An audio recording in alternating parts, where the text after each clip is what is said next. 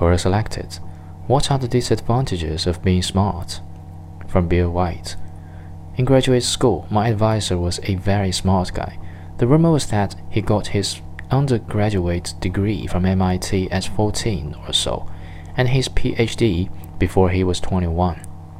He was the nicest guy you would ever want to meet, and he really tried to do excellent teaching excellently. But he didn't know how, what it was like to not understand something.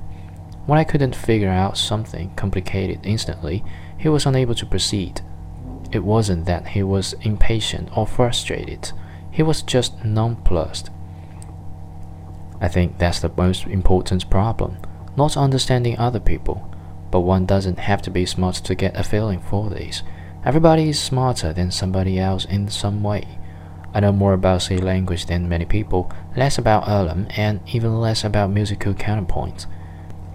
When I talk to people about C language, I'm the smart one. When I talk about music, I'm the ignoramus.